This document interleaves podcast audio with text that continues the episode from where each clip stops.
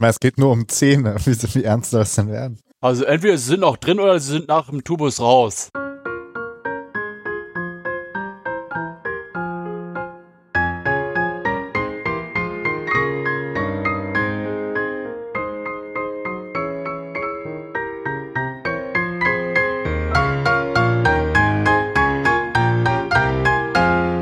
Hallo und herzlich willkommen zur nächsten Folge des Young Urban Anesthesiologist Podcast der Klinik für Anästhesiologie an der Universitätsmedizin Göttingen. Heute ist die Runde noch größer. Neben Anni und Hallo. Clemens und Ralf aus München ist heute Steffen Dickel bei uns. Steffen Dickel ist nicht so ein Kollege wie Anni oder wie Clemens oder wie Ralf, sondern er hat noch ein, eins mehr drauf, äh, nämlich ein abgeschlossenes Zahnmedizinstudium. Er wollte ursprünglich mal Mundkiefer-Gesichtschirurg werden, wenn ich mich richtig erinnere. Und dann ähm, ist er auf Umwegen doch äh, bei der Anästhesie gelandet und äh, dann auf weiteren Umwegen bei uns in Göttingen. Wir finden es total cool, dass ähm, Steffen hier bei uns ist. Und wir wollten Steffens großes Gehirn heute nutzen, um mit ihm über den äh, großen Angst- und Endgegner der Anästhesisten zu sprechen, nämlich über Zähne. Ich glaube, Steffen hat davor keine Angst, weil er weiß, was er machen muss, wenn er, wenn da irgendwie was kaputt geht. Aber das ist ja die große äh, Sorge und Gefahr äh, bei meinen Narkosen äh, immer. Bevor wir mit der eigentlichen Episode loslegen, wie üblich der Hinweis, dass wir auch für diese äh, Folge Punkte bei der Ärztekammer in Niedersachsen beantragt haben. Ähm, wer diese Punkte einstreichen möchte, muss seine äh, EFN auf dem entsprechenden Formular auf unserer Homepage unter ins.umg.eu slash podcast eintragen und innerhalb der nächsten vier Wochen ja, leiten wir das dann an die Ärztekammer weiter und es kommt zu einer Punktegutschrift. Ähm, Steffen, was ich mich schon immer gefragt habe, ist, wie viele Zähne äh, wir eigentlich haben. Es gibt so Gerüchte, dass wir 52 Zähne haben, wie äh, berühmte Kekse. Wenn ich in äh, die Akte beim Zahnarzt schaue, steht da drin, dass mir der 48. Zahn entfernt wurde. Ähm, und wenn ich in die Akte von meinem, von meinem Sohn gucke, dann hat er sogar noch mehr Zähne. Dann hat der ja so Mitte 80 ähm, Zähne. Ich will auf die Zahnformel hinaus. Was können wir, was können wir von Zahnärzten eigentlich lernen? Was müssen wir auf unsere Narkoseprotokolle schreiben, dass wir uns nicht total zum Affen machen, wenn wir einen Zahnstatus beschreiben, wenn wir zwingen unsere Patienten dazu, in den, in den Prämedikationssprechstunden den Mund aufzumachen äh, und dann gucken wir da rein. Wir gucken irgendwie auf den Malampati-Score, aber wir, und wir dokumentieren, wenn es gut geht, immer auch noch den Zahnstatus. Wie machen wir das sinnvoll? Also erstmal, hallo, guten Abend, äh, vielen Dank für die Einladung, Ingmar. Ähm, ja, also wie macht ihr das sinnvoll? Im Prinzip haben wir 32 Zähne als Erwachsener. Ähm, wenn man die vier Weisheitszähne rausrechnet, 28.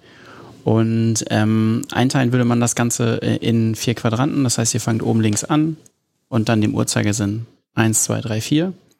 Und ähm, der erste, die erste Zahl steht also mal quasi für den Quadranten, die zweite Zahl für den Zahn. Der mittlere Schneidezahn dementsprechend Nummer 1 und der letzte, der Weisheitszahn Nummer 8. Und dann kommt da eine zweiziffrige Zahl im Prinzip raus. Ähm, und die letzte, also dein unterer rechter Backenzahn sozusagen, ist der Zahn 4,8, so wie du sagst, 4, 48. Ja, ähm, und äh, das wäre quasi in jedem Quadranten 8 Zähne, 32 Zähne. Genau, und bei Kindern sind es 20 Zähne. Und da fängt man oben äh, im rechten Quadranten, also nach dem Uhrzeigersinn, mit 5, 6, 7 und 8 an. Und äh, jeweils 5 Zähne und dann ist der letzte Zahn quasi 8, 5 sozusagen. 85 Zähne. ist das, was bei mir hängen 85 bleibt. Zähne ist das, was hängen bleiben sollte, ja. Wie ein Krokodil quasi. Das ist über Haien. Die, sind, so- die wachsen in so mehreren Reihen und äh, Und immer wieder nach. Das ist ziemlich cool, ehrlich gesagt. ähm, das mit den das mit den Punkten bei der Ärztekammer äh, fällt in diesem Moment raus.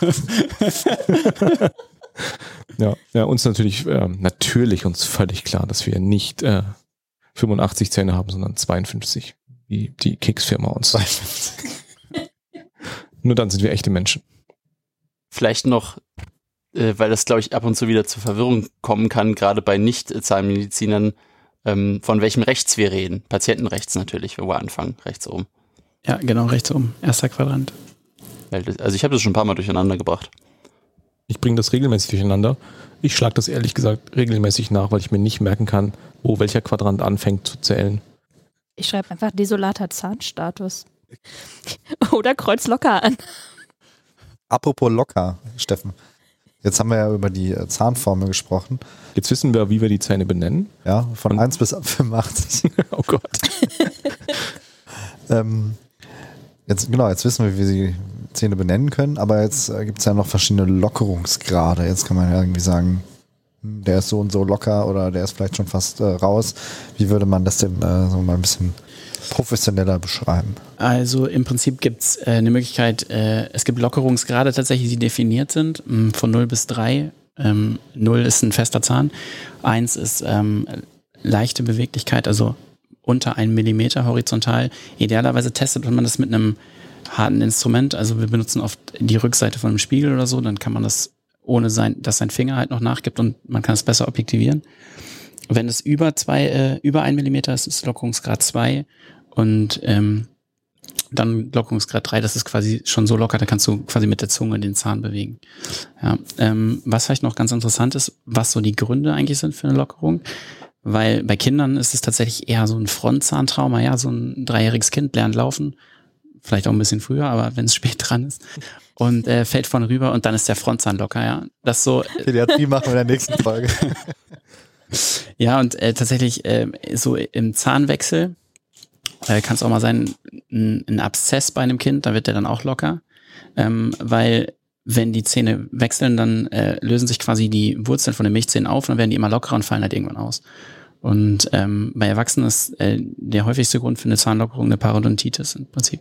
Da baut sich der Knochen ab und der Zahn wird irgendwann locker. Den Begriff musst du uns noch genauer erklären. Ja, so äh, eine Parodontitis Mhm. äh, im Prinzip eine der wichtigsten Erkrankungen der Zahnmedizin, ähm, die neben Karies zum meisten Zahnverlust führt. Ist auch eine ziemlich interessante Schnittstelle eigentlich zur Medizin, ähm, weil es eine multifaktorielle Erkrankung. Ähm, da spielen Immunprozesse rein, da spielen Vorerkrankungen, Diabetes zum Beispiel ist ein Risikofaktor und dann kommen Bakterien dazu, eine schlechte Mundhygiene und alles zusammen führt halt zu einem chronischen Entzündungsprozess des Zahnfleischs und des Zahnhalteapparats. Ähm, und es kommt irgendwann äh, zum Abbau von dem. Also durch Entzündungsmediatoren baut sich quasi der Zahnhalteapparat ab. Und was wir dann haben, sind erstmal lockere Zähne und irgendwann fallen sie aus. Und ähm, das Problem ist häufig, äh, dass äh, diese Grunderkrankungen häufig nicht behandelbar, also sie sind zwar behandelbar, aber ich kann ja Diabetes nicht unbedingt wegbekommen und jeder weiß auch, dass ein, nicht sich jeder gerne auf den Diabetes einstellen lässt. Und ähm, das zweite ist Mundhygiene. Und wenn natürlich beides nicht stimmt und man hat dann quasi, das sind dann Anaerobia, die sind in den äh, Zahnfleischtaschen. Und äh, wenn man die ja nicht rausputzt und man auf den Rest nicht beachtet, dann fallen die Zähne irgendwann aus. Und wenn man jetzt natürlich eine fortgeschrittene Parodontitis hat, auch gerade im Frontzahnbereich, und dann kommt das Laryngoskop und dann ist der Zahn raus. Ist das, womit wir den Studenten immer Angst machen. Das ist aber, glaube ich, eine Komplikation, die zwar klassisch ist, aber doch ziemlich selten. Es kommt vor, aber es ist nicht so, dass da jeden Tag, also in unserer Klinik, ist nicht so, dass jeden Tag da irgendwie ein Zahn rausbricht. Nein, Es wird zumindest nicht berichtet. Nein ich hoffe nicht. Euch schon mal passiert? Mir ist das einmal passiert. Ähm, das war aber bei einer, also im MKG-Saal selber, wo irgendwie 26 Zähne äh, entfernt werden sollen und dann ist einer der Frontzähne im Rahmen der Intubation da auch rausgefallen. Es war einer von denen, die mindestens einen Lockerungsgrad 3 hatten. Das heißt, du hast den Kollegen einfach ein bisschen Arbeit. Ja, ich habe Kannst die, du abrechnen, ich auf jeden Fall. ich hab die OP da um äh, 30 Sekunden beschleunigt. Also ich bin tatsächlich ein paar Mal gerufen worden ähm, in, ähm, bei Zahnfrakturen. Man also kann er ja nicht nur komplett raus luxieren, sondern er kann auch quasi brechen. Äh, und in den Fällen war es tatsächlich auch Lockerungsgrad 3 und äh, die Patienten haben hinterher gesagt, der musste eh raus. Also ist dann ganz gut verlaufen sozusagen. Das heißt, dass man wirklich mal einen gesunden Zahn rausbricht, ist eher in diesem.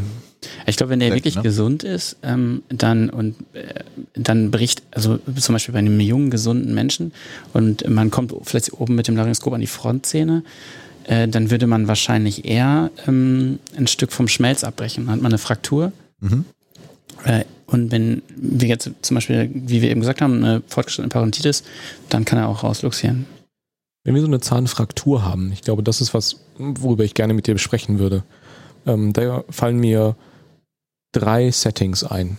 ähm, die ich mit dir gerne abarbeiten möchte. Das einmal ist so die Perspektive aus so einem Maximalversorger wie unserem, wo man irgendwie dann in den Nachbarsaal geht und äh, die MKG-Abteilung aktivieren kann. Also Szenario, Intubation, gesunder Zahn, wird ein Stück abgebrochen, ähm, der wird aus dem Rachen wieder rausgefischt und dann kommst du als äh, Mundkiefer-Gesichtschirurg oder als Zahnarzt mit dazu. Was machst du dann? Ähm, man will tatsächlich gucken, also wenn es ein vorher nicht geschädigter Zahn war, das heißt ein vitaler Zahn, äh, dann kommt es darauf an, tatsächlich, wo der gebrochen ist. Also es kann, der kann an der Wurzel brechen, aber jetzt in dem Szenario eher unwahrscheinlich. Das wäre vielleicht eher beim Frontzahntrauma. Ähm, sondern sagen wir mal, der bricht oben an der Krone ab und dann ist es entscheidend, ob äh, da drin ist dann die Pulpa mit dem Nerv und den Gefäßen und ob die eröffnet ist oder nicht. Sieht Wenn sie nicht eröffnet, ohne weiteres? äh, ähm, ja, man, ja, man sieht das eigentlich schon, ja. Also die, die schimmert, also wenn die richtig eröffnet ist, schimmert die rot und die blutet auch dann tatsächlich. Also ganz wenig natürlich, aber äh, man sieht das ja. Und wenn die nicht eröffnet ist und man hat das Zahnfragment tatsächlich noch, äh, dann kann man das ganz cool wieder ankleben. Ähm, wenn man es nicht hat, kann man das mit Kunststoffen wieder aufbauen. Wenn es eröffnet ist, äh, dann kommt es ein bisschen darauf an, wie lange und wie groß. Dann kann man versuchen, theoretisch, ähm, das also probatorisch für ein paar Tage zu verschließen ähm, und dann wieder zuzumachen. Ähm, wenn das nicht funktioniert und es sich entzündet oder wenn man von vornherein denkt, okay, da ist jetzt, sind jetzt Bakterien drin, dann muss man eine Wurzelkanalbehandlung machen. Also im Prinzip dann ist der Zahn zwar tot, aber man würde eine Wurzelkanalbehandlung machen, wird den überkronen und dann sieht im Prinzip, wenn man es gut macht, sieht aus wie vorher, ist natürlich kein lebendiger Zahn mehr. Über was für einen Zeitraum sprechen wir da? Also mit Narkoseeinleitung breche ich den Zahn ab. Ähm, Ist das was, wo ich dann äh, den, den Zahnarzt notfallmäßig unmittelbar nach der Einleitung mit dazu hole?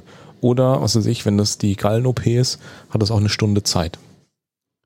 Es kommt, glaube ich, so ein bisschen darauf an, was das Ziel ist. Also wenn man tatsächlich den Zahn erhalten will, ohne dass man eine Wurzelkanalbehandlung macht und das versuchen will, den, man sagt quasi, dass man ihn überkappt, ähm, dann sollte man das sofort machen. Aber ich glaube, das ist in dem Setting eigentlich nicht realistisch, weil auch ähm, kein Zahnarzt dann runterkommt, sage ich jetzt mal, und zwischen ähm, Sevofloran und dem Sauger da irgendwie den Zahn überkappt. Also kann ich mir nicht vorstellen. Ähm, und man will zum Beispiel erst in den Aufwachraum und dann wird er ja vielleicht irgendwie auf Station und dann wird man ihn, also so wird es wahrscheinlich laufen und ähm, dann wird es wahrscheinlich auf eine Wurzelkanalbehandlung raus, hinauslaufen. Und da ist einfach wichtig, dass man am gleichen Abend jemanden da was drüber machen lässt, weil sonst fängt es eigentlich auch an weh zu tun. Und dann kann man die Wurzelkanalbehandlung in den nächsten Tagen anfangen. Okay, das ist das Setting äh, großes Krankenhaus mit Zahnärzten im Haus. Wenn man das nicht hat, wenn man ein bisschen kleinerer Laden ist, wo man so eine Abteilung nicht äh, 24/7 verfügbar hat, gibt es Strategien, wie man da Zeit gewinnt? Was macht man dann? Patienten, die du vielleicht auch nicht aus dem Krankenhaus entlassen ähm, kannst, also klar, OP zu Ende bringen, geht dann in den Aufwachraum, geht auf Station. Ähm, ja, also wenn es wirklich offen ist, dann wird es dem Patienten wehtun tatsächlich. Ähm, und dann gibt es tatsächlich äh, Konsiliardienste, die dann kommen und das provisorisch notfallmäßig überkappen. Ähm, also das quasi verschließen mit einem Zement, einfach, dass es nicht wehtut, dass da keine Bakterien reinkommen. Und ähm, die tatsächliche Behandlung kann man dann anschließen. Also man kann dann sagen, wenn er jetzt äh, beschwerdefrei bleibt und der kann man, kann er drei, vier Tage in, der Klinik bleiben, fünf Tage, und dann kann man es danach machen. Aber wenn man nichts da hat, ist es ist schon blöd. Das ist die dritte Frage. Wenn man nichts da hat, äh, Stichwort Präklinik. Du bist irgendwie als Notarzt unterwegs äh, und äh, kommst, was weiß ich, zu dem äh, Fünfjährigen, der mit seinem Fahrrad an irgendwas Fiesem mit den Zähnen hängen geblieben ist und die komplette Front ist da irgendwie. Ja, da, also ähm, was die Zahnfraktur angeht, ist es relativ ähnlich, aber ähm, was vielleicht interessant ist, auch gerade im Notarzt-Setting oder so oder auch im privaten Bereich, wenn der Zahn raus ist oder auch ein Stück, ein großes Stück raus ist, wenn es nicht nur ein kleines Stück abbricht, sondern ein Riesenstück, dann kann man es ja theoretisch wieder dran setzen oder den Zahn wieder replantieren, wenn er rausfällt. Ähm, und Also einfach wieder reinstecken. ja, das ist genau das, was man nicht machen sollte. Also man muss ihn äh, tatsächlich konservieren und da werden halt die meisten Fehler gemacht. Also der Klassiker ist, ähm, weiß ich nicht, Kindergeburtstag, äh, ich finde den Zahn, das Kind weint, ich finde den Zahn, dann trockne ich ihn ab, mache ihn sauber und packe ihn in ein trockenes Taschentuch. So, und äh, den Zahn kann man definitiv nicht mehr transplantieren, also zu 99 Prozent Wahrscheinlichkeit nicht. Wenn man ihn nicht sauber macht, weil da sind halt noch die, diese Zahnfasern dran, wenn man ihn nicht sauber macht und packt ihn, idealerweise geht man zur Apotheke und es gibt eine Zahnrettungsbox, ja, und die kann man kaufen, ich weiß nicht, die kostet 15 Euro.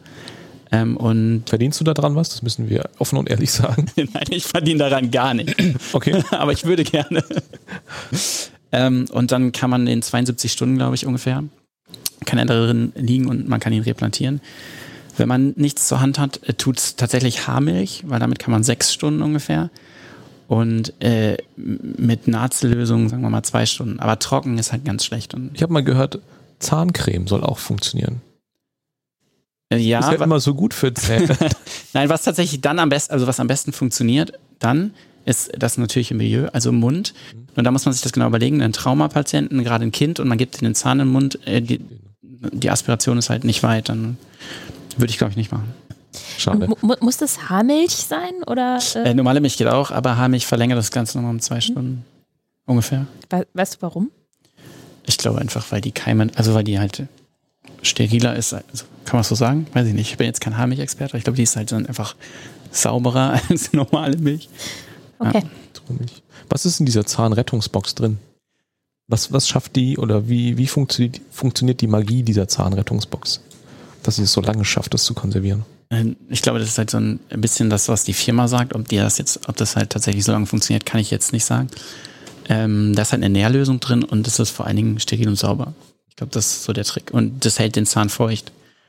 Also, ich denke, das ist so vor allen Dingen der Trick der Sache. Also der, die Zusammenfassung ist, der Zahn muss feucht gelagert werden und er muss sauber gelagert werden. Und der darf am besten nicht sauber gemacht werden. Auch wenn Verschmutzung dran ist, sollte man dann den Zahnarzt machen lassen. Ähm, weil wenn man da richtig schön einmal drüber rubbelt, dann nimmt man auch die Rest, letzten Reste von Um halt dem Zahnhalterapparat weg. Ja. Das heißt also für, für die Praxis, ähm, wenn wir jetzt einen Zahnarzt nicht unmittelbar da haben, ähm, nehmen wir ein möglichst steriles Fläschchen und machen Nahtzel rein.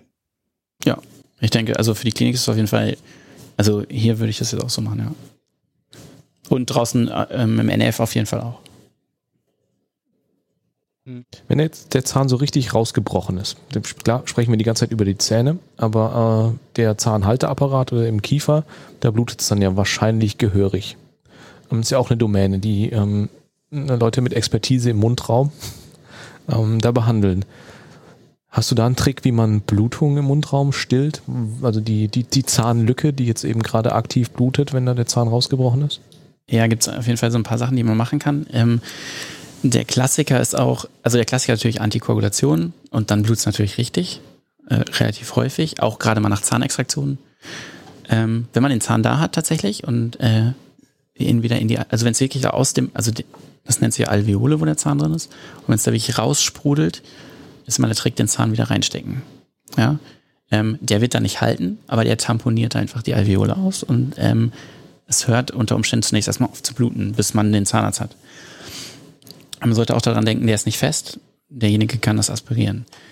Ähm, dann gibt es noch so ein paar Tricks. Also man kann tatsächlich Druck ausüben äh, von beiden Seiten auf den Kiefer, also von außen und innen, und kann so ein bisschen den Kieferkamm zusammendrücken. Weil die Knochenlamellen sind relativ dünn, wenn der Zahn raus ist und die brechen nicht, sondern die gehen wirklich ein bisschen zusammen. Also macht man auch nach einer normalen Zahnextraktion. Ähm, dann gibt es noch ein paar weitere Tricks. Ähm, Lokalanästhetikum. Zahnärztliches Lokalanästhetikum ist fast immer mit äh, Vasokonstringentien, fast immer mit Epinephrin. Ähm, führt einmal dazu, dass das Gebiet schlechter durchblutet ist und ähm, unter Umständen reicht das schon, um das Ganze zu beenden. Was wir häufig gemacht haben, sind Tranexamsäure-Tupfer, äh, topisch, also Tupfer voll mit Tranexamsäure, ein Gramm drauf, draufbeißen lassen. Oder Supra, alternativ, also Epinephrin drauf, draufbeißen lassen und dann eine halbe Stunde draufbeißen lassen und dann ab in die Klinik oder zum Zahnarzt oder. Kurze Rückfrage dazu. Das Lokalanästhetikum mit Epinephrin zum Reinspritzen oder auch nur topisch drauf?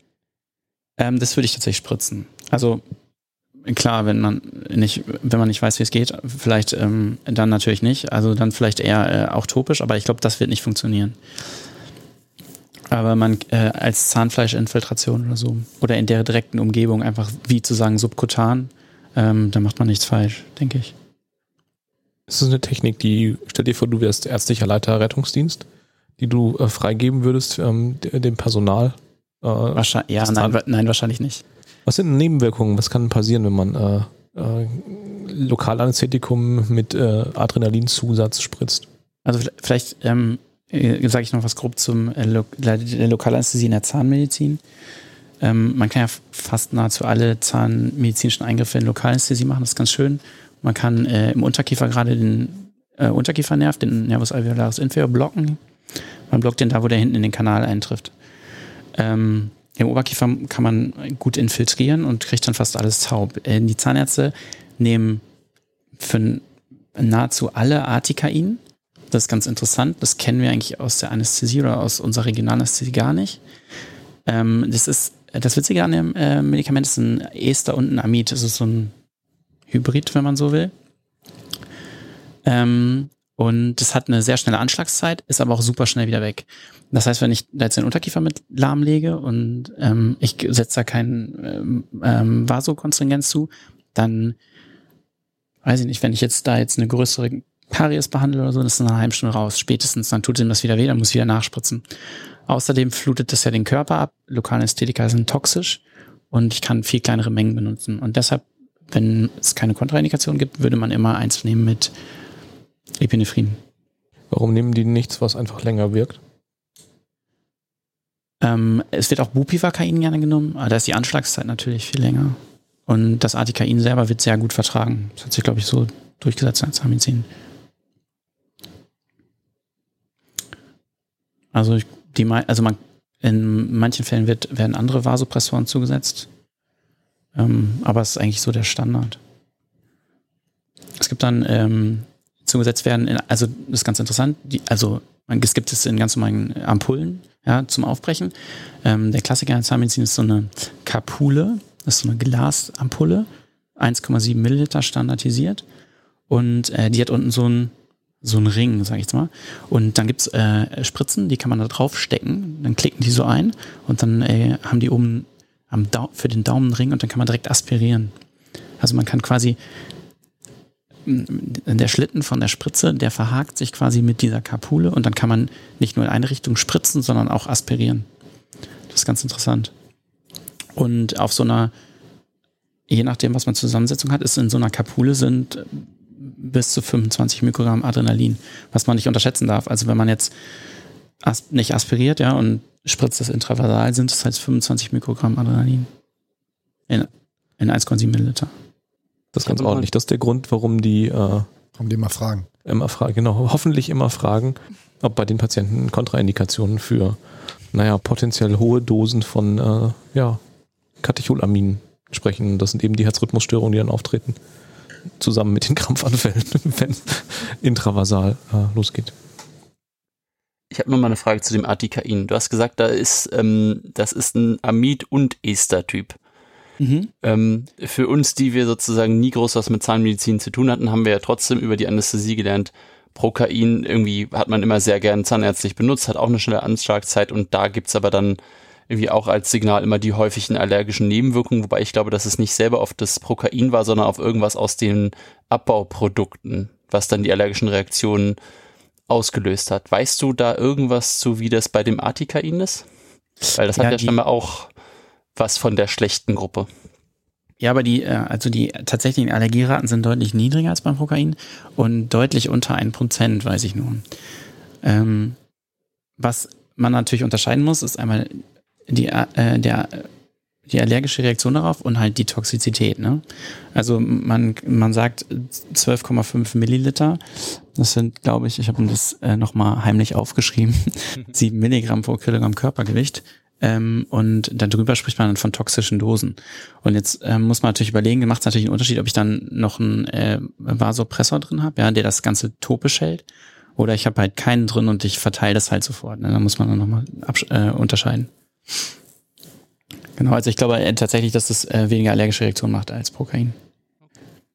Wir sind zu dem Thema ja gekommen über die Blutstillung. Um, Und da war die Lokalanästhesiegabe mit Vasopressor ähm, eine von deinen Varianten. Was hast du noch in petto, um blutende Zahntaschen wieder in den Griff zu kriegen? Ja, im Prinzip, also der Goldstandard wäre dann anschließend, wenn man es quasi so überbrückt hat, ähm, eine chirurgische Versorgung. Also man kann das in den meisten Fällen recht gut übernähen. Was auch noch ganz cool ist, aber das ist eher jetzt für ein Trauma, ein intraorales Trauma, dass man ähm, manchmal so eine, so eine Prothese als Verbandsplatte benutzen kann. Ne, wenn man so eine, Oberk so eine Oberkieferprothese hat und kann die quasi darüber Druck ausüben. Dass man einfach die Prothese wieder einsetzt und darüber dann, Genau, also eine, eine möglichst normale Okklusion wiederherstellen. genau. Und dann zubeißen lassen. Ja. Und wie gesagt, also so ein, ein, ein Tranexamsäuretupfer oder ein Supratupfer funktioniert auch wirklich sehr gut. Zur Überbrückung zumindest. Und bei der Tranexamsäure kann ich einfach eine Ampulle aufbrechen, ähm, so eine 500 Milligramm Ampulle und das pur auf den Tupfer machen. Genau. Also du kannst auch bis zum, ich, wir haben oft einen Gramm genommen einfach, ähm, haben so einen großen Tupfer genommen, haben das schön, äh, saftig da reingetränkt und dann ähm, aufbeißen lassen. Und dann äh, 20 Minuten. Ich, ich hätte noch eine Frage. Ähm, und zwar würden mich diese der Beiß oder die, diese Zahnschutzschienen interessieren, die es gibt, um möglicherweise ein Zahntrauma zu verhindern. Was hältst du davon? Hast du die schon mal gesehen? Glaubst du, das bringt wirklich was oder ist das einfach nur was fürs gute Gewissen? Also du meinst quasi das, was Boxer sozusagen benutzen? Ähm, nee, den Intubationszahnschutz gibt's auch. Ah, ja, okay. Ähm, ich habe das tatsächlich mal gesehen in einer Klinik. Ähm, ich kann da leider aber nicht viel zu sagen. Also ich ähm, könnte mir schon vorstellen, dass das funktioniert. Äh, die waren da ganz begeistert, muss ich sagen. Ich kenne das aus einer Klinik, die hatten das auch immer vorrätig und man konnte damit wunderbar die äh, oberen Frontzähne schützen äh, auf Kosten der Mundöffnung. Also die waren dann zwar besser geschützt, aber du hast einen halben Zentimeter weniger Mundöffnung gehabt äh, und hattest dann wieder das Problem oder die, die also vor allem die jungen Kollegen, die das, die dazu genötigt wurden, das zu nutzen, dass ihnen damit die Intubation wieder erschwert wurde und sie dann wieder mehr Kraft gebraucht haben. Ähm, das ist natürlich jetzt nichts, was ich mit Studien irgendwie unterfüttern kann. Äh, aber das ist so ein Gefühl, dass das nicht der Weisheit letzter Schluss ist. Aber es schützt natürlich die Zähne vor erstmal einem unmittelbaren äh, Metallkontakt von dem Laryngoskop. Ich habe, also die Erfahrung habe ich auch gemacht, dass sozusagen so eine Zahnschutzschiene äh, auf jeden Fall die Sicht, auch aus meiner Sicht, äh, deutlich eingeschränkt hatte. Das erste CME-Codewort heißt Okklusion. Wir hatten ja vorhin schon die Prämedikation angesprochen und hatten uns unterhalten über die Zahnformel und über die verschiedenen Lockerungsgrade und wie man das am besten dokumentieren könnte auf unserem hoffentlich bald elektronischen Prämedikationsprotokoll. Und ähm, jetzt habe ich noch eine Frage bezüglich Patienten, die für THG-Eingriffe und insbesondere ähm, THG heißt in Göttingen Thorax, Herz, Gefäßchirurgie. Genau, also für herzchirurgische Eingriffe aufgeklärt werden sollen und die entsprechende Narkose natürlich dafür. Ähm, da hat man ja häufiger auch mal ähm, Patienten dabei, die vielleicht nicht den besten Zahnstatus jetzt mitbringen. Und jetzt habe ich mal davon gehört, dass es möglicherweise, ich kann nicht schon mehr möglicherweise sagen, was musst du rausnehmen?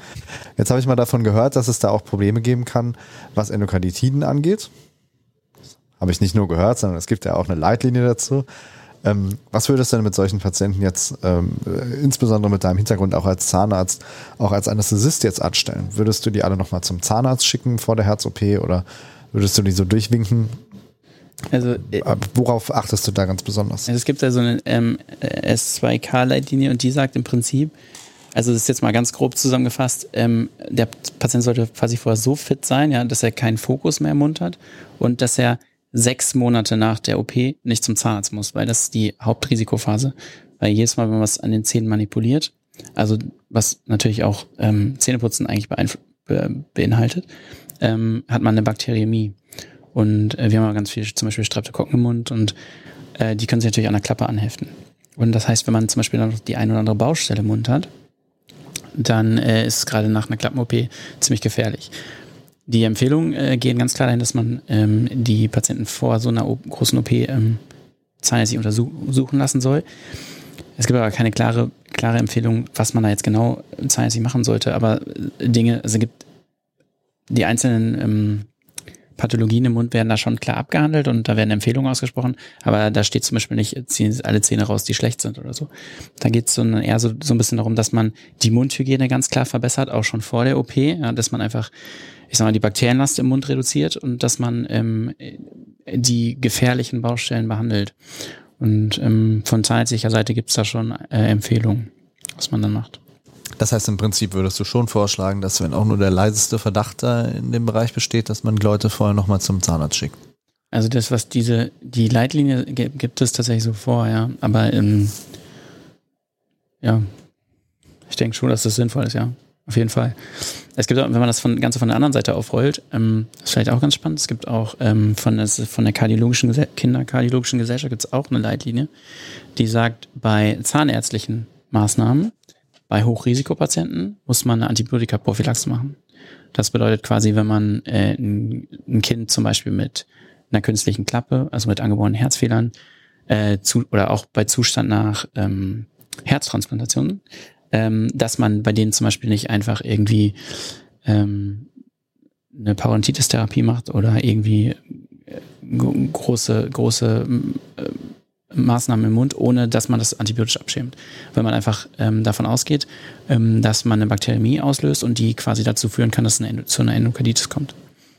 Aber insgesamt betrachtet ist doch diese Endokarditis-Prophylaxe in den letzten Jahren, Jahrzehnten deutlich zurückgefahren worden. Ja, das ist äh, auf jeden Fall deutlich deeskaliert worden, ja. Was, also was sind andere Indikationen noch für eine Endokarditis-Prophylaxe vom Zahnarztbesuch? Jetzt hast du Kinder, herzchirurgische äh, Ähm, Patienten äh, gesagt. also Kinderherzchirurgische, ähm, diese Leitlinie sagt, äh, ähm, es sind im Prinzip vier Indikationen.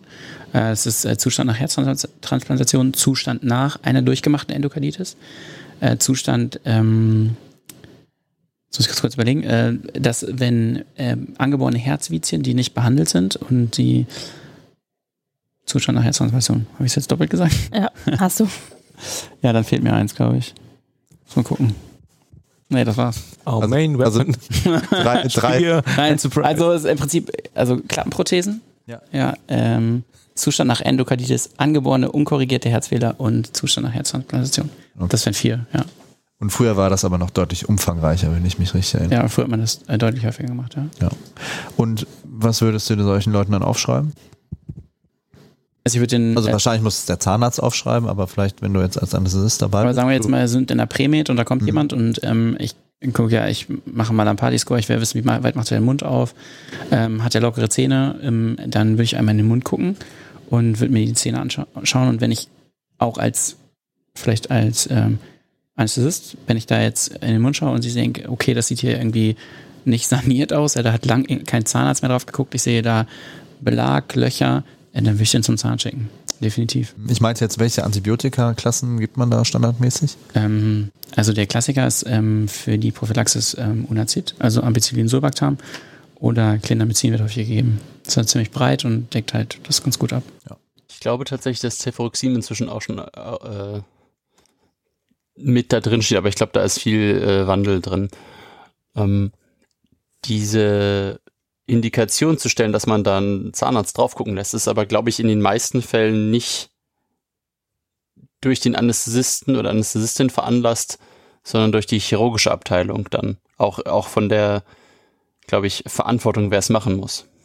Ich glaube, dass die chirurgische Abteilung das eigentlich standardmäßig macht. So habe ich es eigentlich auch meistens machen sollte. gesehen, dass sie es schon haben. Ja, es kommt so ein bisschen, glaube ich, auf die Klinik an, aber normalerweise sollte sie es machen, ja. Im eigenen Interesse der Operateure. Ne? Ja, und auch für das Outcome hinterher. Trotzdem schadet es ja nicht, wenn man auch als Anästhesist einfach ein bisschen Nee, sehe ich auch wie, so. wie gelandet Fall. ist. Also du nimmst demnächst einen kleinen Spiegel mit, Clemens. Absolut. Lupenbrille und Spiegel. Butterfly im Mund. Was meditiert der Bursche denn seit einer Dreiviertelstunde? Das dauert halt bei 85 Zähnen. Muss alles dokumentiert werden. Jeder einzelne von den 85. Na gut, aber jetzt sind äh, Zähne ja nicht nur in der Prämedikationsambulanz äh, interessant, sondern auch ähm, da, wo wir aktuell sind, auf der Intensivstation, ähm, Patienten mit Sepsis. Dentogener Fokus heißt das ja immer so schön. Ähm, ist das was Häufiges? Ich würde nicht sagen häufig, aber wenn, ist es fulminant. Also äh, die, das ist ganz interessant, die Unterkiefer, ähm, also eine Unterkieferläsion kann zu einer Un- Unterkieferabszess führen und eine Unterkieferabszess kann zu über die Halsfaszien eine Me- Mediastinitis äh, auslösen und ähm, die ist dann schwierig und langwierig zu therapieren, wie man sich vorstellen kann. Ähm, nach oben kann es dann zu zerebralen Absiedlungen kommen im Prinzip. Also das sind dann einfach gefährliche, sehr gefährliche Infektionen, wenn die sich einmal ausbreiten. Das ist eine fulminante Sepsis. Schwierig zu therapieren, schwierig zu spülen auch. Ähm, es kommt häufig dazu, dass man den kompletten Hals aufmachen muss, über längere Zeit mediastinal spülen muss. Also das sind schon große Sachen auf jeden Fall. Wenn man so spät erkennt, oder? Also wenn man den Fokus nicht sofort äh, in der Prioritätenliste hochsetzt, schwelt es dann lange unentdeckt weiter und macht dann die Probleme? Oder weil der Fokus, wenn er einmal da im, im Zahnbett besteht, grundsätzlich so, so, so, so scharf und so übel ist? Also ich glaube, grundsätzlich hat das eine ganz gute Heilungstendenz. Ja. Ich, ich sag mal, eine, eine eine die, die zu einer äh, Wurzelentzündung führt im Prinzip, die zu einem Abszess führt. Ja, wenn man die spült, mit Antibiotika, also man schneidet quasi das Zahnfleisch auf, der, der, der Abszess ist entlastet, der Eiter kann da raus. Ähm, man gibt unter Umständen, je nach Indikation, noch ein Antibiotikum dazu ähm, und spült das täglich und dann hat das eigentlich eine ziemlich gute Prognose, wenn man halt auch die Ursache bekämpft. Also wenn man dann zum Beispiel die Karies, die ursächlich ist oder so, dann entfernt. Äh, und dann ist eigentlich eine gute Prognose. Wenn man das natürlich nicht entlastet, wenn es nicht bemerkt wird oder viel zu spät, dann äh, kann es schon dazu kommen. Da gibt natürlich auch viele Gründe, warum jemand da nichts sagen kann. Ja? Wenn, wenn wir jetzt mal an äh, äh, Patienten denken, die vielleicht ähm, eingeschränkt sind durch eine, eine geistige Behinderung oder eine körperliche Behinderung in der Kommunikation, die können vielleicht nicht sagen, was ihr Problem ist. Die können vielleicht ihre Zahnpflege nicht so durchführen und die haben dann einfach schlechte Zähne und haben dann irgendwie Zahnschmerzen, können es nicht ähm, artikulieren und dann kann es zum Beispiel auch zu sowas kommen. Gar nicht selten sozusagen. Das ist so die Patientengruppe, die uns in so einem großen Krankenhaus dann beschäftigt oder wo wir von der Anästhesie dann wieder Kontakt zur Zahnklinik bekommen, planmäßig, wenn wir eben solche Patienten dann einer umfassenden zahnärztlichen Behandlung zuführen. Ähm, oder es ihnen ermöglichen, ähm, zum Beispiel durch eine Narkose, dass man eben eine Zahnsanierung in Narkose macht. Fällt dir da aus Zahnarzt- und Anästhesistenperspektive noch was ein? Wie hättest du es aus Zahnarztperspektive denn gerne, dass man die Patienten und Patientinnen äh, narkotisiert? Was wäre dir denn da wichtig? Ähm, also ich glaube, wenn man intraoral arbeitet, ist es ganz immer ganz vorteilhaft, wenn man, wenn es zu einer Intubation kommt, dass es eine nasale Intubation ist. Ähm, ist natürlich auch mal ganz schön, wenn es an sich eine Intubation ist, weil es einfach ähm, dafür sorgt, sozusagen, dass man einen Aspirationsschutz hat. Man kann theoretisch abgebrochene Zähne, Zahnreste oder irgendwas natürlich sonst natürlich ganz schnell äh, dislozieren. Das geht in die Lunge und dann hat man, da gibt es auch schöne Case Reports, ähm, wo man quasi Thoraxröntgen hat. Man kann die Prothese oder Teile der Prothese sozusagen in den Bronchien erkennen. Was man gerade nicht erkennen konnte, ist, dass dieses schön in großen Anführungsstrichen war. das konnte man vielleicht nicht erkennen, ja. Äh, du hast doch gesagt, ja, genau. also, ähm, Alveole wieder rein. Ja, weil wenn ich einen kaputten Zahn ziehe als Zahnarzt, dann sollte ich ihn vielleicht danach nicht wieder in die Alveole packen, oder? Das war die Alveole der Lunge, habe ich gemeint. Ach so. ja, vielleicht sollte ich das besser, besser ausführen, nicht, dass du das hinterher so machst. Bei Ralf können wir uns nie sicher sein. Also ich glaube, wenn ähm, nasale Intubation schafft einfach ein großes, übersichtliches Arbeitsfeld, falls möglich. Ähm, was auch immer ganz schön ist, wenn man dann den Rachen austamponiert ähm, und vor Extubation halt tief absaugt. Da steht dann schon, wenn man intraoral, also ich meine, wir kennen das auch von MKG-Eingriffen, auch von HNO-Eingriffen im Prinzip, viel Blut im Mund. Wenn man einfach den Tubus rauszieht, dann wird es aspiriert. Man weiß natürlich auch, dass es nachher gerne mal zu Husten kommt und so. Genau. Und es kann auch nachbluten intraoral. Nasale Intubation ist das, was ihr euch wünscht. Ähm, kommt ihr aber mit einem Tubus durch den Mund klar oder sogar mit einer Nahrungsmaske? Geht das auch? Ich glaube, kommt so ein bisschen darauf an, was man vorhat. Eine einfache Frontzahnextraktion zum Beispiel bei einem Patienten, der sonst nicht zugänglich ist, glaube ich, kann man ganz gut schaffen. Auch so eine einzelne Seitenzahnextraktion. Aber ich sage jetzt mal, einen großen Knochenaufbau irgendwie oder so, da wird es dann irgendwann schwierig, glaube ich. Also ich glaube, ich kann nicht aus Erfahrung sprechen, aber ich glaube, gute Operateure, die kriegen das auch so hin, aber es macht es eigentlich, glaube ich, schon einfacher, wenn man ein übersichtliches OP-Feld hat. Was für uns immer noch eine Besonderheit ist, dass zahnärztliche Eingriffe häufig in Außenbereichen stattfinden, dass das häufig aufgrund der ja, technischen Besonderheiten, die Zahnärzte brauchen für ihre Eingriffe, eben nicht in den zentralen OP Trakten oder OP-Sälen stattfindet, sondern eben in den Zahnkliniken selber. Manchmal sind das eigene äh, Kliniken, manchmal oder als also externe Gebäude, Äh, manchmal ist es hier, zum Beispiel in Göttingen, ist es mehrere Stockwerke entfernt, eine eigene Abteilung.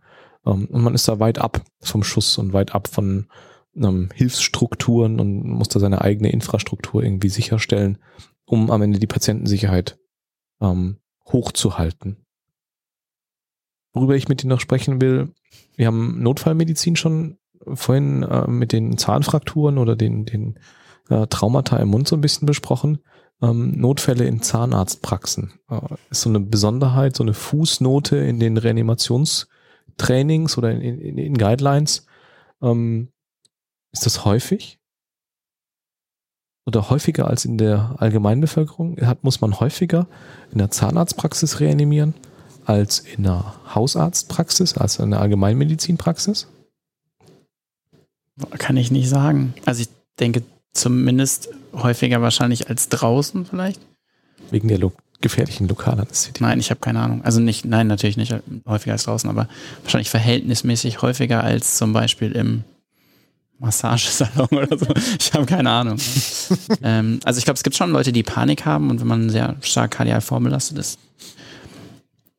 Aber ich denke, in so einer Hausarztpraxis ist es gefährlicher. Da kommen die Leute kränker hin, wahrscheinlich. Häufiger vielleicht nicht, aber es kommt vor. Es kommt vor. Auf jeden Fall. Stichwort Reanimation in der Zahnarztpraxis. Was machen wir anders? Ähm, ich glaube, es ist vor allen Dingen erstmal ein Platzproblem. Ne? Also auf dem Stuhl selber ist schwierig und da sind überall, also man ist ja so, so eine Sache, dass man einfach auf den Eigenschutz achtet. Da liegen unter Umständen spitze, spitze Gegenstände, da steckt vielleicht noch der Bohrer. Ähm, UV-Licht? UV-Licht, ja. Also ähm, ich glaube, in dem Zahnarztstuhl selber ist es fast nicht möglich. Ich glaube sogar in den Guidelines steht, dass es im Zahnarztstuhl verboten ist, weil der Schwerpunkt falsch ist. Weil der Schwerpunkt ähm, ja in der Körpermitte irgendwie liegt und sobald du anfängst, auf dem Thorax rumzudrücken, krachst du diesen Zahnarztstuhl darunter. Äh, darf ich dazu was sagen? Ich habe dazu. Deswegen bist du da, Anni. Ja, danke.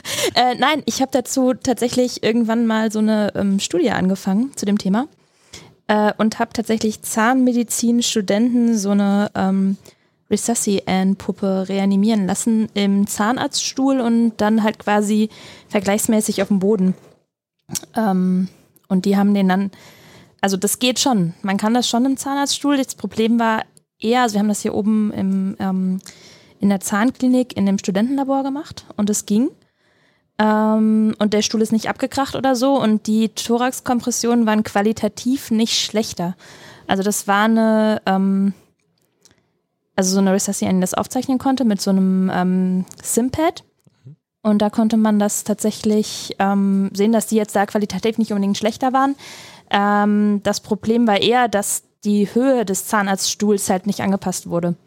Und dass dann halt irgendwie manche Leute einfach von der Höhe her ein Problem hatten, irgendwie da ordentlich zu reanimieren. Aber ähm, ja, das ist irgendwann so ein bisschen im Sande verlaufen, leider. Aber äh, rein theoretisch ist es möglich, aber Zahnmedizinstudenten und Reanimieren, das war auch so eine Sache. Das war schon ein paar Jahre her. Weiß nicht, kann sein, dass sich da mittlerweile irgendwas geändert hat in den Leitlinien. Schaust du gerade in den Leitlinien? Ich gucke gerade. Ja. Also ich kann mir nicht vorstellen, dass das genauso gut wie. Also ich glaube dir das mit Es der Studie, aber geht, aber also das Problem, also im Endeffekt war es besser auf dem Boden, weil die Leute, also die, die Studenten in dem Fall, in der Situation nicht dran gedacht haben, den Stuhl so einzustellen, dass sie dann quasi auf der gleichen Höhe waren. Das war hier in der Klinik auf den Stühlen. Es gibt ja, glaube ich, ziemlich viele unterschiedliche Mhm. Zahnarztstuhlfabrikate, die auch zu unterschiedlichen Gewichts- und Belastungen halt zugelassen sind. Das kann natürlich dann sein, dass es dadurch dann eben auch halt ähm, dann Probleme gab. Oder dass es dann schwieriger sein kann oder nicht richtig funktioniert. Wenn wir jetzt schon mal beim Rettungsdienst sind, wollen wir noch was über Kieferluxationen sagen? Ob man die selber reponieren sollte oder nicht? Ich Oder ob man lieber auf dem Zahnarzt war? Es gibt ja verschiedene Techniken, verschiedene Handgriffe. Weißt du da was von? ähm, ob man da jetzt warten sollte. Also es gibt so einen Hippokrates-Handgriff. Ähm, man kann den Kiefer nach äh, hinten, unten drücken sozusagen. Also wenn er nach vorne luxiert ist, ja, dann ist er quasi nach vorne über das Kieferköpfchen gerutscht, ja, über äh, das Tuberculum in, in der Gelenkbahn und dann kann man den quasi nach hinten, unten drücken und dann schnappt er da wieder so drüber. Von der Theorie her. Meistens braucht man ziemlich viel Kraft und es tut ziemlich weh auf den Daumen. Also man drückt so quasi mit beiden Daumen auf die Unterkieferleisten und drückt den Kiefer nach hinten unten. wenn das schon eine Weile besteht tatsächlich, dann spannt sich oft reflektorisch die Kiefermuskulatur an, das ist richtig schwierig. Dann eher eine kleine Analresidierung, ja. Ja, manchmal glaube ich schon nötig. Manchmal klappt es auch so. Aber ich glaube, ich würde das, ähm, würde das nicht einfach so machen. Ich würde das jemanden machen lassen, der es schon ein paar Mal hat, glaube ich. Das heißt präklinisch äh, Finger davon. Ich weiß nicht, ob es da Leitlinien zu gibt. Ich glaube, ich würde das nicht machen. Was wäre denn die Gefahr, wenn man es falsch macht? Außer, dass es nicht klappt. Ich glaube einfach, dass man es wahrscheinlich gar nicht hinkriegt draußen in dem Setting. Und man kann natürlich auch äh, knoch- knöcherne Strukturen verletzen und Bandstrukturen verletzen. Also ich glaube, ich würde es nicht machen. Ich habe das, also ich habe es tatsächlich mal gemacht. Hm. Ich fand es mega schwer. Also ich glaube, es muss einmal ein paar Mal gemacht haben. Aber du kannst das ja so zusammenschneiden, dass ich das Ich meine, sonst so heißt es ja immer, sonst heißt es ja immer reponieren, was das Zeug hält, ne? Eigentlich. ja. Präklinisch. Ja, aber Aber vielleicht nicht unbedingt ein Kiefer, oder? Also ich würde es nicht machen. Ich würde es jetzt auch nicht machen, aber ich. Ich wüsste ehrlich Kratz, gesagt kratz. auch gar nicht, wie. Ja, und dann drückst du so runter. Die, die spannende Frage ist, könnte ich eigentlich mit irgendeiner Lokalanästhesie da irgendwas reißen? Also, dass ich einen Nerv betäube, um da sozusagen die, die, die, die den muskulären Gegenspann rauszunehmen. Na, jetzt müssen wir uns überlegen, wie wird denn der Masseter innerviert? Die Frage gebe ich weiter. Ja, man kann tatsächlich da so lokale Punkte quaddeln. Googlest du das gerade, Clemens? Ja, klar, ich gucke jetzt nach. In der Masseter wird natürlich durch den Nervus massetericus innerviert. Vom Facialis? Nee. Aus dem Mandibularis, aus dem Trigeminus. Ja, Manibularis. Natürlich. Ja, das wussten wir natürlich alle. Ich stelle mir das schwierig vor, den zu äh, lo lokal anästhesieren. Hier, also, Ja, das, man kann das tatsächlich machen, aber ich, also das wahrscheinlich. ist so- so eine, so eine Notlösung dann. Ähm, andere Frage noch, du bist ja, du bist ja im Prinzip auf dem Weg zum MKG da ge äh, gewesen und hast ja dann irgendwie die Kurve, ich weiß nicht, ob man das so sagen kann. Vielleicht hast du auch fälschlicherweise dich dann umorientiert, wer weiß. Ähm, was ist denn jetzt bei so Mittelgesichtsverletzungen? Ähm, es blutet stark. Was kann man denn da präklinisch machen? Ähm, Also sagen wir mal schweres Nasenbluten nach irgendeinem Barunfall. Das ist schön. interessantes Szenario, Aus, ja. Ausgerutscht. Ich glaube, wichtig ist, ähm, man kann, wenn es Nasenbluten ist, kann man sicherlich tamponieren. Äh, auf der anderen Seite natürlich einfach, das Wichtigste ist natürlich dann Atemwegsicherung, wenn es sein muss, wenn er wirklich blutet, Vigilanz gemindert ist und schnell in die Klinik. Ich glaube, präklinisch ist da wenig zu machen. Ich habe nur, also was ich eigentlich fragen wollte, es gibt doch diese Dinger, die man in die Nase stopfen kann. Belloc-Tempo. Ja, genau. Und dann kann man die aufpusten und dran ziehen und dann blockieren die. Also dann Barbarisch. ist barbarisch, aber es soll helfen. Ich weiß, Was- gibt es das bei uns am Auto? Ich glaube nicht, oder? Haben wir das? Nee. Ich glaube nicht. Ralf, haben wir das? Ähm, du meinst so Tamponaden, um den Nasenraum auszutamponieren? Ja, genau. Du kannst im Zweifelsfall einen Blasenkatheter, glaube ich, auch nehmen. So eine Handvoll Blasenkatheter, das geht immer. Das ist der Lifehack für alles. Für alle Blutungen ist der Lifehack Blasenkatheter. Auch im Prinzip, wenn du verschlossene Koronarien hast. Musst ein bisschen zärtlicher aufpumpen, einfach nur. Damit, Noch zärtlicher. ich glaube, damit gibt es keinen Facharzt für Kardiologie, aber hört sich gut an. Ich habe noch mal eine Frage zum Thema Reanimation in der Zahnarztpraxis. Ich finde grundsätzlich ist der Gedanke, dass da ein erhöhtes Risiko für, für Zwischenfälle da ist, sinnhaft, weil im Prinzip ja immer am Atemweg manipuliert wird. Also das ist, das kann dann, wie du vorhin schon meintest, man gibt irgendwie adrenalinhaltige Injektionen, äh, dann KK-Patient äh, oder der subjektive Stress des Patienten bringen den oder der Patientin bringen den ganzen ans an, an die kardiale Grenze oder halt vielleicht tatsächlich irgendwelche Aspirationsprobleme, sei es jetzt einfach die, das, die Zahnflüssigkeit, Blut, die, die Spülflüssigkeit. Ich finde, das sind alles gute Gründe, warum was passieren könnte, aber meine Frage geht jetzt noch um was anderes. Beispielsweise die Gastroenterologen geben ja auch ganz gern mal ohne irgendwie Anwesenheit der Anästhesie ein bisschen Propofol, um sich äh, ihre Gastroskopie oder Koloskopie ein bisschen zu vereinfachen. Weißt du, wie das, wie üblich das ist unter Zahnärzten in der Niederlastung, dass die selber mal so ein bisschen sich was angenehmer machen oder ihr, ihr Arbeiten angenehmer machen mit den Patienten und ein bisschen Propofol, Midazolam oder sonst irgendwas geben? Oder ist das komplett raus? Ah, Also, ähm, ich, also in der Niederlassung kann ich es nicht so genau sagen, aber ich, es gibt auf jeden Fall Oralchirurgen und Kieferchirurgen, die das machen. Ähm, auch mit ähm, Midazolam. Also das wird ganz gerne genutzt. Lachgas kenne ich noch. Lachgas wird in der Zahnmedizin ganz gerne genutzt, ja. Das wird auch häufig gemacht. Ähm, bei Kindern manchmal. Ähm, Ich weiß nicht, wie dann die Sicherheitsbackups sind, muss ich ganz ehrlich gestehen. Ähm, ich weiß, dass man es macht. Das funktioniert natürlich auch ganz gut, ne? so ein bisschen Propofol oder so ein bisschen ähm, Dormicum funktioniert ganz gut. Äh, was natürlich auch klasse ist, ist natürlich das Ganze per Ost zu geben vor so einer Zahnbehandlung. Das machen die häufig. Das weiß ich. Ähm, aber ich weiß nicht, wie es in der normalen niedergelassenen Praxis ist. Ich glaube, das ist eher nicht, nicht üblich. Okay, aber ist trotzdem. Also weil ich weiß, dass man da als Oralchirurg oder als Kieferchirurg nochmal zusätzlich eine Ausbildung macht oder beziehungsweise da sich nochmal drum kümmern muss. Das steht auch in den Facharztkatalogen drin, dass man sich da ein bisschen mit auskennen muss. Und ähm, die wissen dann schon eher, was sie dann tun. Weißt du, was Und für dieses nach, Weißt du, was sie dann genau machen müssen, damit sie sozusagen sich nachgewiesen haben, dass sie sich fortgebildet haben in irgendwelchen sedierenden Maßnahmen? So wie, so wie Steffen, Facharzt für Anästhesiologie. Also, also in, für dieses Lachgas gibt es tatsächlich einen Kurs, ja, also für das Lachgaskonzept. Und ähm, in dem in dem Curriculum, wie, so wie bei uns zum Beispiel drin steht, wie viele ähm, Spinalanästhesien wir stechen müssen, steht da auch drin, wie häufig sie sowas machen müssen. Steht da drin, wie häufig die ähm, Nadel, Nadel legen müssen, punktieren. Und da steht auch, dass man äh, Analgosedierung oder sowas steht da drin, meine ich. Also es liegt natürlich auch wieder an der äh, jeweiligen Ärztekammer, wie das dann formuliert ist, aber es ist auf jeden Fall, in- ist auf jeden Fall in dem, in dem Curriculum enthalten.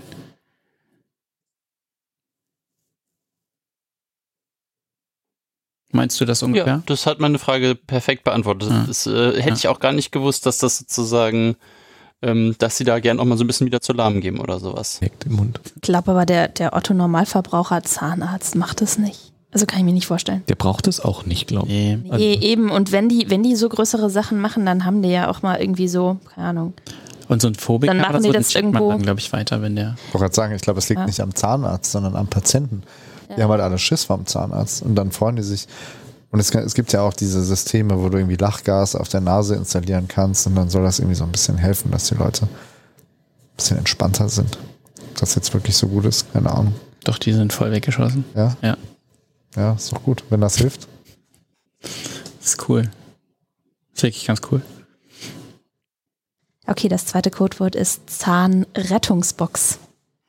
Das ist eigentlich egal, ob man den rechten oberen Frontzahn an die Stelle von dem linken oberen Frontzahn implantiert. Sieht kacke aus, oder? Sieht kack, weiß ich nicht. Merkt man das? Also wenn alle 85 rausgebrochen sind? Dann sehen alle aus wie Tom Cruise.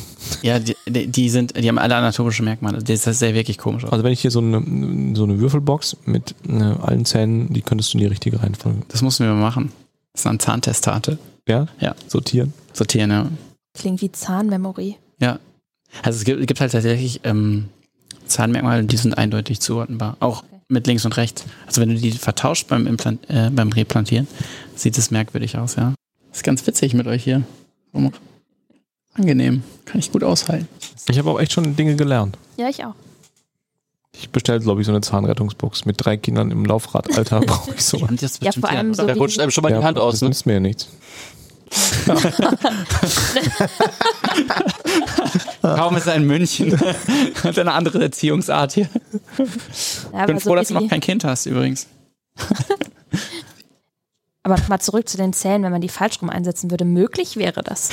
Also die Frontzähne jetzt zum Beispiel. Naja, also da- wenn du die, Also passen die dann quasi. die, die würden nicht genau reinpassen, aber Okay. du kannst ja theoretisch Aber das. Alveolenbett mit, mit, ähm, mit einem Bohrer sozusagen, also mit einem rotierenden Instrument vorbereiten.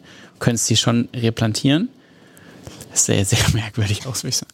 Also dann der nächste Schritt wäre es definitiv, sie abzuschleifen und Kronen drauf zu machen, dass wie er normal aussieht. Überall dann kann man's ja Eckzähne gleich- rausmachen.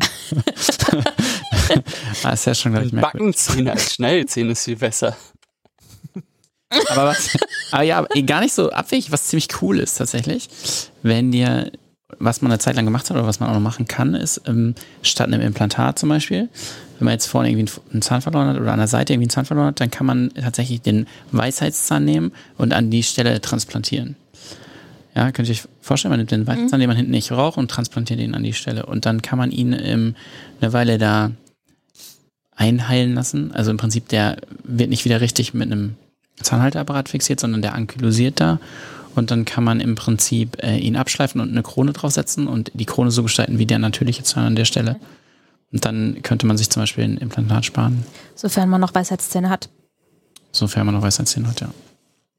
Ja, was man vielleicht noch gerade bei so HNO- und kieferchirurgischen Patienten sagen kann, wenn es jetzt nicht auch nur um Zähne geht, ähm, dass häufig äh, die ja einen schwierigen Atemweg haben oder haben können. Wenn man jetzt so ein bisschen auf die Zähne ähm, zurückkommt, ähm, so Zahnabszesse, gerade im Unterkiefer, ähm, können halt durchaus sich ausbreiten, zum Beispiel in die Muskellogen äh, vom Masseter zum Beispiel. Und ähm, das führt zu einer Kieferklemme. Und dann kriegen die Patienten den Mund nicht auf. Und das kann so weit gehen, dass man halt ähm, Mundöffnungen hat, die kleiner als ein Zentimeter sind. Und wenn es wirklich schon in dem Muskel ist, dann wird es auch nach Relaxierung nicht besser. Das muss man sich halt so ein bisschen vor Augen führen. Wie kriege ich das äh, vorher raus in der Prämit? Wo ich äh, arrogant auftreten kann und sagen, hier, da mache ich jetzt Narkosen, damit der Mund schon aufgehen? Mutig, würde ich sagen.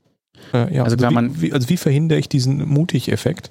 Gibt es eine Möglichkeit, dass ich das vorher rauskriege, ob der Muskel schon infiltriert ist oder nicht? Also man kann sicherlich ähm, in der CT-Bildgebung sehen, wie weit sich, äh, wie weit sich da der Abszess zum Beispiel ausgebreitet hat. Ist aber keine Garantie dafür, dass der Mund aufgeht. Also wenn es jetzt eher so ein, es gibt noch manchmal muskuläre Probleme, so äh, Kiefer, wirklich Kieferschmerzen, so CMD-Erkrankungen, äh, so heißt das. Ähm, das ist ein Schmerzproblem und das ist reflektorisch. Und da würde es nach einer Relaxierung besser werden.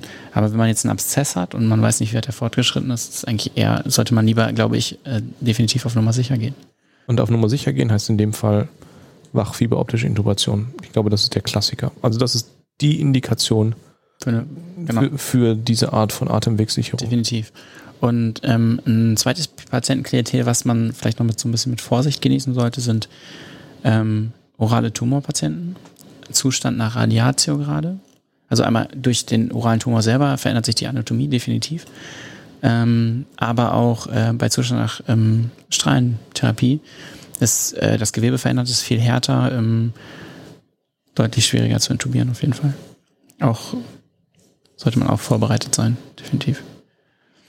Dann gibt es auch noch eine dritte Gruppe. Ähm, das sind Kinder ähm, mit Fehlbildung.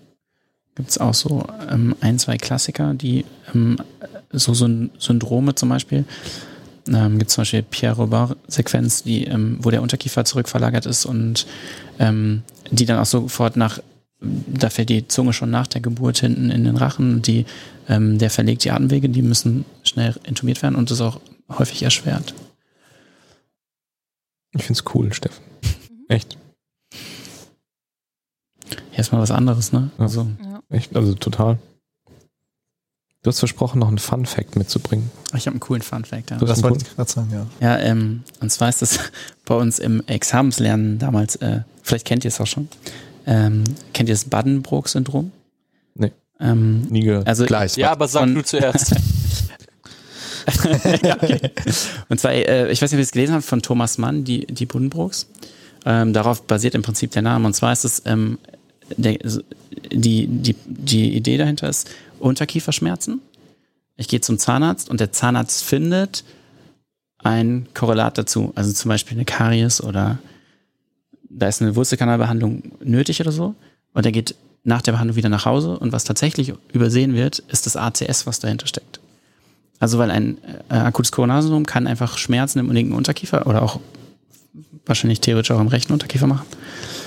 Und aufgrund halt eines gleichzeitig auftretenden Zahnproblems wird das ACS übersehen. Und das heißt Buddenbrook-Syndrom, weil dir ein Charakter aus dem Buch damals ähm, nach einer Zahnextraktion verstorben ist.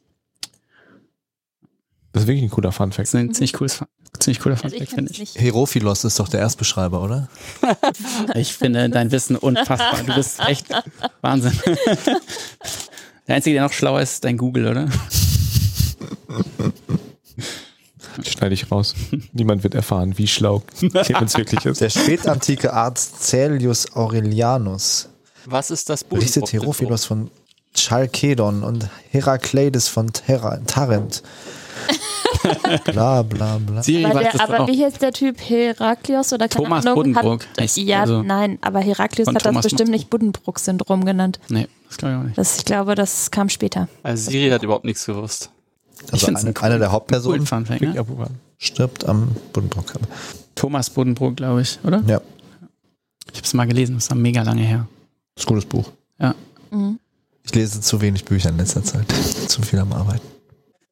Was vielleicht noch ganz spannend ist, so wenn man intraoral untersucht, ähm, wenn man sich jetzt nicht nur auf die Zähne beschränkt.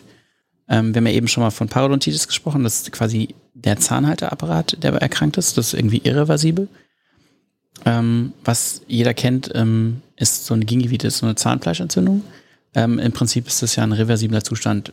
Wenn man sich einfach mal zwei Wochen nicht die Zähne putzt, kann das jeder ausprobieren. Dann kriegt man eine, eine fette Gingivitis. So. Unter anderem wahrscheinlich auch Mundgeruch, aber ähm, Das macht ja aktuell nichts, du hast ja eh immer eine Maske. ist immer, immer eine Maske auf. Im Moment ist es perfekt, um das Experiment durchzuführen. Endlich. Aber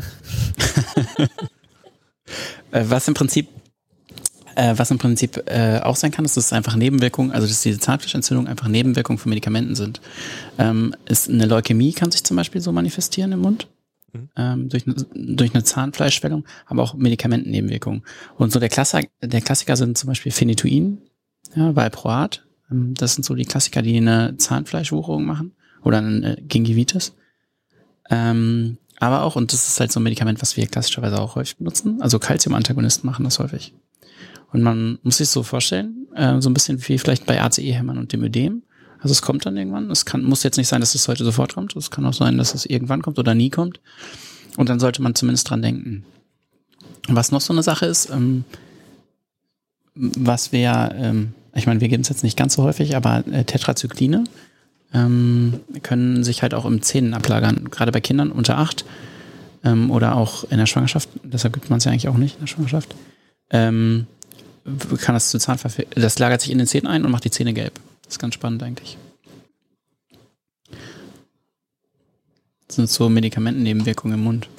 Abgefahren. Finde ich immer noch ganz interessant. Gerade das mit den Calciumantagonisten, das hat man nicht so am Schirm, finde ich. Nee, gar nicht. Macht nicht auch eine Bleivergiftung so leicht lila-bläuliches Zahnfleisch? Oder irgendein. Ja, blaues. Also so. Mhm, macht's ja. Was auch ganz spannend, manchmal, manche Völker oder manche, manche Länder, da ist es, äh, ist es spannend oder ist es halt irgendwie cool, sich äh, das Zahnfleisch zu tätowieren. Das macht es dann halt auch. Das ist so die Differentialdiagnose. Sieht ziemlich abgefahren aus, ehrlich gesagt. Die Blue People of Kentucky. Verweis auf die Die Folge, Folge zur Pulsoximetrie. Ja. Ich zeige euch das mal. Troublesome Creek. Auch sowas, was hängen geblieben ist. Ja, uns gehen unsere Notizen langsam die Fragen an äh, Steffen aus und äh, wir müssen alle morgen früh wieder auf die Intensivstation. Ähm, ich bedanke mich bei Steffen für die Vorbereitung und äh, den Einblick in die Zahn-, Mund-, äh, Kiefer-, Gesichtsheilkunde. Was muss man noch sagen? Zähneputzen nicht vergessen. Wir brauchen, brauchen wir noch ein Codewort? Nee, ne? Zwei reichen. Ja. Ja, ähm, Tschüss. Tschüss. genau. Ähm, hinterlasst uns äh, Feedback über die sozialen Medien, am besten über Twitter auf ins-umg. Und ansonsten hoffe ich, dass wir in den nächsten zwei Wochen die nächste Folge veröffentlichen. Wahrscheinlich wird das dann wieder äh, was aus der Pharma-Reihe sein. Bleibt uns gewogen. Bis bald und äh, tschüss. Tschüss. Vielen Dank für die Einladung. Ciao. Winken kann man nicht sehen. Ich weiß, aber es kommt irgendwie cooler. Ciao. Ah, Du konntest schon sehen, dass ich gewunken habe. Ich hab's gesehen. Das war schön.